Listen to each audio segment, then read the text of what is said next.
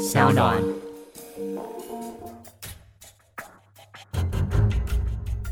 什么是真相？什么是正义？跟着台湾建士权威阿善师，重返那些离奇轰动的命案现场，请听阿善师的见识实录。各位听众朋友，大家晚安，我是见识专家阿善师谢松善。大家好，我是子荣，让大家久等了。在上个礼拜呢，我们的团队呢放了一个礼拜的假，没有更新节目。不过呢，也刚好遇到了我们制作完了六十集节目的里程碑哦。那我们总共的累积收听量也来到了一百二十万了，非常谢谢大家一路以来的支持。当然呢，在今天的阿善师见识实录的节目一开始，也要先来看看听众朋友们的留言。首先呢，我们要谈的呢是这位。每天呢开车上班的女子，她有这样的留言。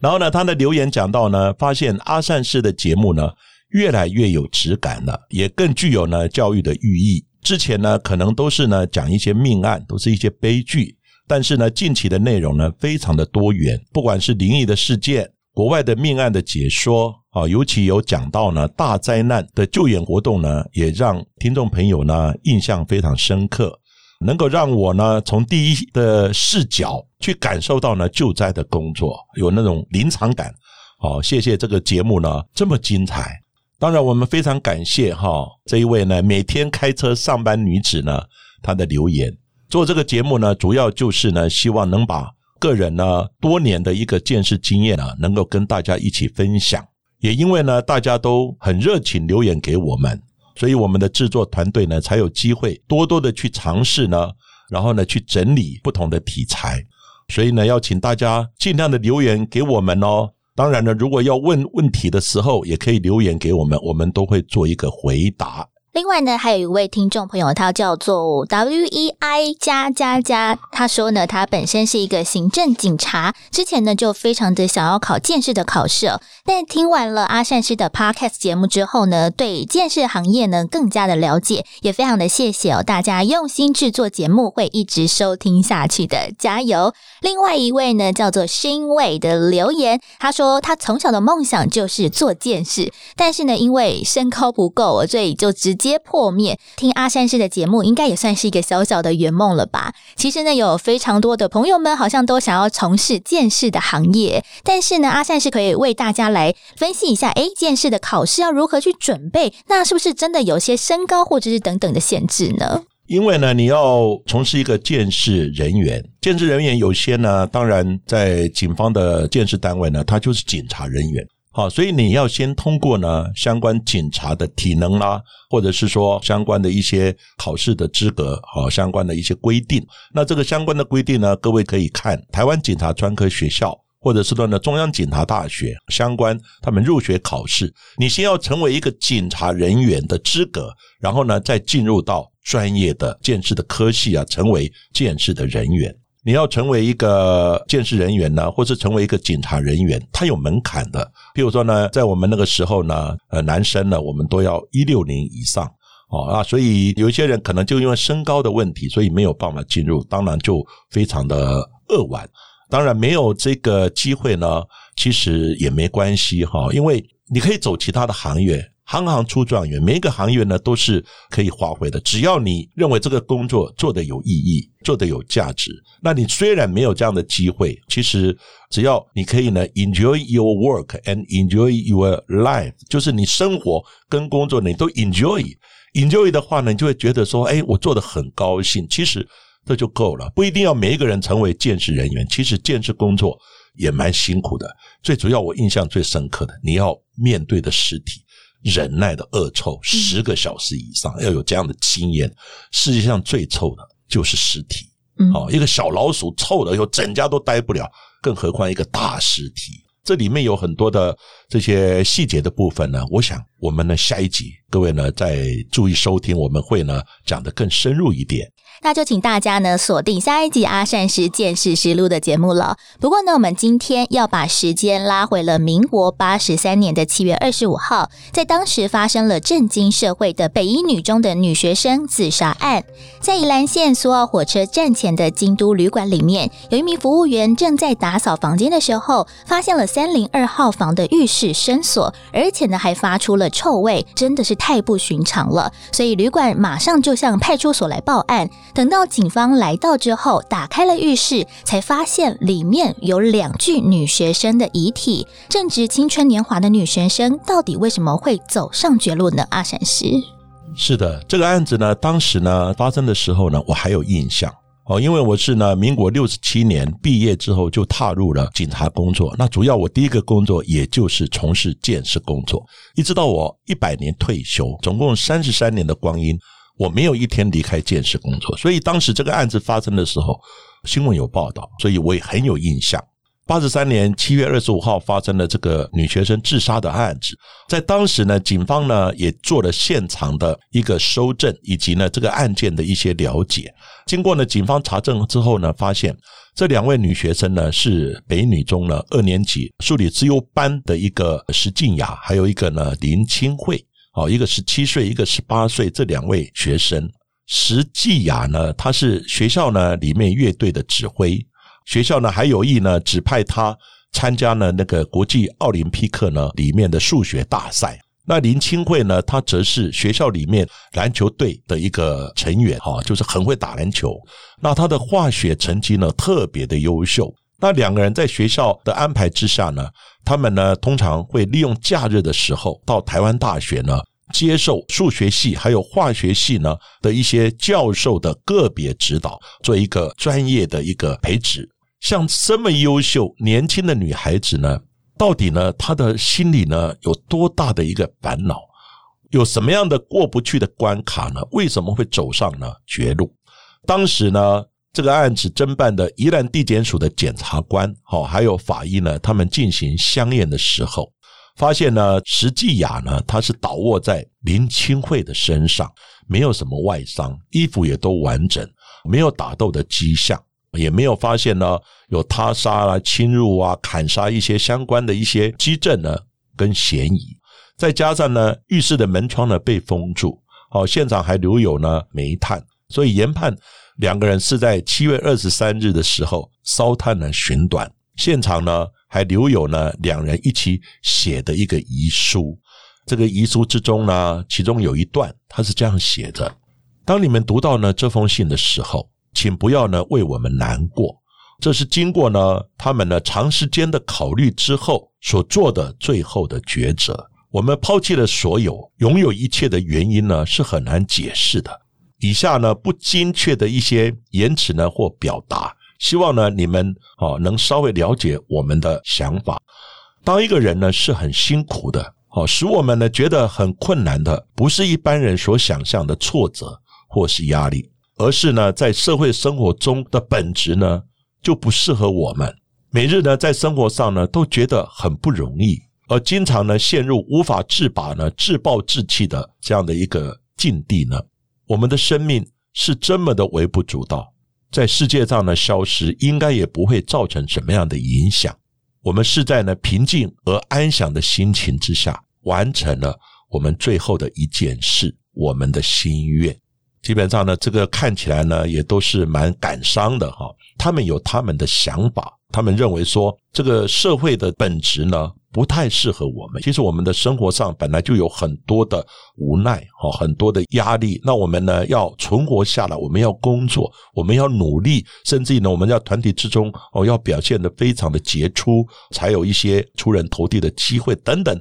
其实呢，都会造成很多人不同的压力哈。当然。这个女学生呢，她可能有她心里的想法，不过呢，这个想法呢，她觉得就是最后让他们走上绝路呢，非常重要的一个原因。身为人，其实有真的非常的辛苦，但是呢，双方的死者家属都说，其实他们两个人没有特别的自杀的理由啊，而且在刚才的遗书当中，其实也没有确切的透露说他们为什么要寻短的确切原因，而且在遗书当中还提到了，在社会生存的本质就不适合我们。在这个案件当中，其实有震惊的媒体也震惊了社会的状况之下，大众好像呢默默的认定两个人是同性恋，因为。不被接受而自杀。当然，在当中也有学者是表示哦，在经过了分析采访之后，有一位受访者曾经表示说，北医女是一个非常棒的约会场所，而且看到了疑似两位女学生的字迹，上面写说：“我对你的感情很深，可是这个社会不允许我们。”虽然呢，刚刚子荣呢也说到有几项的一些基证，但是呢都不足以证明。这两名女学生呢，她是因为同性恋的爱情呢不便接受而自杀。但是呢，在当年呢案件发生之后，其实呢造成非常大的震撼。就有这个心理学家呢指出，他说呢，经过研究发现，青少年的自杀行为呢可能会有互相模仿的作用。但是呢，两个人为了相同的压力而一起自杀的情况，大多是呢因为两个人的关系呢发生解不开的问题。当然，也有人这样讲啊，就是两个年轻人一起自杀，那真的大半都是殉情吗？其实呢，在我之前呢办过的案子里面，当然也有殉情自杀的。一般呢，第一个可能就是他们的爱得不到大家的赞同，好，甚至于没有祝福。嗯，就说如果没有得到家长朋友的祝福呢，干脆我们就一起走我们的路。当然，最后就一起殉情自杀。那另外呢，也有可能是因为家庭的问题，或是经济的问题，可能有一些小孩教养的问题啦。最后我们没有办法解决，那我们两个一起走，甚至有把一家人都带走的。他：“我遇到这个问题，我已经没有办法解决了，所以呢，我只好躲避。一躲避，一怕小孩子事后会被歧视，或者呢，压力呢会转注到小孩子身上。所以呢，小孩是我生的，他是我的附属品，所以我要带走。好，这个其实都是蛮难过的。”但是呢，不管怎么样，两个一起自杀呢，一定有一个原因。当然，我也不敢讲说，刚刚我们谈论的北女中那个案子呢，一定是因为社会的不认同，而是呢同志的关系不被接受而走上了自杀之途。不过，我认为呢，应该是第一个，大家有一个共识，讲好了。讲好之后呢，他们说，万一留下各方的话，可能你要去承受这样的痛苦。至于这个痛苦的来源，基本上呢，也有可能呢，是因为他们这样的同性交往也许不被接受。我在想是有可能的，但是也许有其他的因素了。当然，家属一定否认说第一个两个不可能自杀。但是呢，我们一般在自杀还是其他他杀的呢？我们最主要是要看现场。所以这个案子呢，我们看到现场呢，它并没有他杀的迹象，而且呢，还有那个门窗呢，胶带呢封起来，而且主要是有烧炭，然后一个人趴在另外一个人身上，没有其他的他杀的迹象，也没有外力侵入的迹象。基本上，它就是一个烧炭寻短的一个状况。当然是因为什么问题？是殉情，还是呢？因为同志的问题而给他们压力，还是功课的问题？可是发现他们功课都很好啊，他们只是留下一句话说，在社会生存的本质就不适合我们。当然，这里面呢，就一个蛮大的一个空间呢，不得而知啊。不过基本上是应该是两个人都认同。接受了，至于这些因素呢，他可能也不便直接的表达。最后呢，两个就一起走上了绝路。而针对呢这一起案件，当然当年的北女中的校方也回应了，我们呢北女中没有同性恋的问题，因为辅导室没有这个资料。其实这个东西呢，显示当时呢社会风气呢对于同性恋这件事，其实呢是十分保守的，而且也不太能接受的。同性恋呢，简直就是一个禁忌的一个词汇。后来呢，据传北女中的校园内还有呢一对的女同志呢，他们就刻意的跑到校长室前面就大叫：“我们是同性恋。”所以呢，以这个问题来讲，其实等一下我们会谈到呢，同性恋阿善是个人的看法，其实呢是存在这个问题。但这个问题呢，其实它是就是身体的倾向或者生理结构，它的特质就是这样的状况。但是这种东西，你说只要不伤害到其他人，我在我的小圈圈里面，我们过我们的生活，而且我们也是对社会也都是贡献的，我们也是都是自食其力的啊。所以呢，这种东西你要说它对还是错，基本上呢就是很难定论。不过我们的社会在早期真的对同性恋是禁忌的词汇，不敢去讲，而且呢有一点呢避世的一个状况，这是事实。所以很多人就不愿意面对，也不敢承认。但是事实它是存在的啊，所以呢，这个是没有办法呢，在那个时候的时代氛围就是这样子。听到这边，大家应该也会发现，说我们今天谈的案子跟平常讲的呢不太一样，主要是因为呢，明天呢十月三十一号礼拜六就是第十八届的同志大游行，而二零二零年的主题呢是成人之美哦。我们也知道呢，在节目当中其实有蛮多比较年轻的听众，而且呢也有一些像是爸爸妈妈跟着小朋友一起收听，所以我们也希望哦可以借由本次的案件回顾的方式，来跟大家一起来关注，而且理解了性别教育还有同志平权等等的议题。那我们在当中呢也引述到了以性别为主题的部落格 Cure Logic 的文章呢，来跟大家分享。同志情侣虽然可能不像异性恋的情侣一样受到了传统性别规范和权力未接那么大的钳制，但由于社会对于同性情欲的妖魔化，他们可能会缺少情感的探索或者是沟通练习的机会，也可能呢难以寻求支持的网络。当爱反而使得同志更加孤独的时候，没有出口的窘迫和疼痛感，就有可能产生对自己或者是他人的暴力行为。在同志呢咨询的热线里面呢，他们也曾经提到，同志呢发生亲密的关系的时候呢，如果有遇到有暴力的情况呢，他们比较呢不敢去求助，因为呢怕求助的时候呢，那个窗口呢他也不知道如何来看待这个同性恋，而且因为在一般的社会的这种认知呢，跟社会的这种氛围呢，大家对同性恋还是异样的眼光来看待。那同志呢也会有不同于呢异性恋的一个情感的困境，像是呢可不可以在公众的场合手牵手，甚至呢在工作的场合亲吻，要不要呢跟家人朋友呢讲明他们的关系？如果要分手呢，其中一方可能会呢胁迫另外一方呢要帮他出柜等等。那刚刚呢子荣也有提到呢，同志呢因为呢他平常呢都是关在自己的小圈圈里面。因此，对情感的这个问题呢，他没有一个出口。如果同志呢背叛的时候，或者是说呢，他有时候呢，对于这种爱的这个方面呢，他没有办法呢自己去做一个处理，但是呢，又没有人可以去询问，好，甚至于呢倾诉，所以他没有出口的状况之下，因此呢，压力导致呢这种痛苦会加剧。暴力它是不分异性恋或是同性恋。但是呢，有经过呢一个警察大学呢犯罪防治系的一个老师呢，他有分析过。同志的伴侣呢，他们的关系呢，应该像是呢心理学里面所说的罗密欧与朱丽叶的效应，也就是两个人呢在外界不友善的情况之下呢，大家来相恋，就会越要珍惜彼此，所以呢用情很深，投入也很深，所以只要碰到情变的话。感受到呢受伤的负面的情绪呢就会越大，这也是我刚刚讲的那个反弹就会越大，就越可能出现了激烈的一个行为反应。那我们这里要提到的，像是呢在民国一百年的时候呢，有发生一个同志的凶杀案。哦，那这个凶杀案呢，就是一名赖姓的男子呢，两个因为感情生变，可能里面就有一些感情的纠纷，结果呢，他觉得对方背叛了，所以呢，这一名赖姓的男子就持。菜刀，还有呢，沙西米刀，就是生一片的刀，剪刀呢，三把刀，分别呢砍杀这个他的呢同性恋的黄姓男友，总共二十二刀。二十二刀之后呢，另外呢，他也把他的那个性器官呢也伤害了。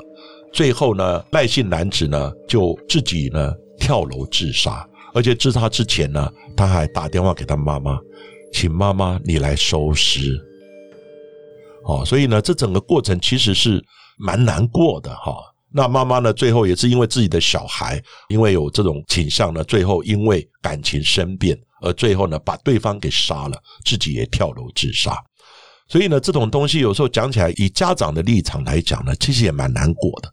那我就谈到我的想法，其实同性恋呢，有一点就类似呢，小孩生下来有左撇倾向跟右撇倾向一样。嗯，所以呢，我有一个小孩，他是左撇倾向，他就喜欢用左手。可是从小我们就教导你左撇子是不对的，很怪，所以呢，就教导他用右手。因此呢，他的那种就是情绪啊等等个性呢，就会有一点扭曲。就像我自然的发展，我本来的身体结构，或者是我本来的个性。人格特质就是有这样的倾向，所以不是他所愿，不是他我本来就要这样，他生下来就有这样的一个倾向，有这样的特质，就像呢左撇跟右撇的倾向一样。国外呢几乎左撇的人很多，嗯，因为人就有这样分左撇，所以他们左撇写字非常的顺畅。可是你发现，其实我们台湾人也有左撇的倾向很多，但是从小我们就把它扭转成为一个右撇。同样的道理，如果他有同志的倾向，不是他所愿的，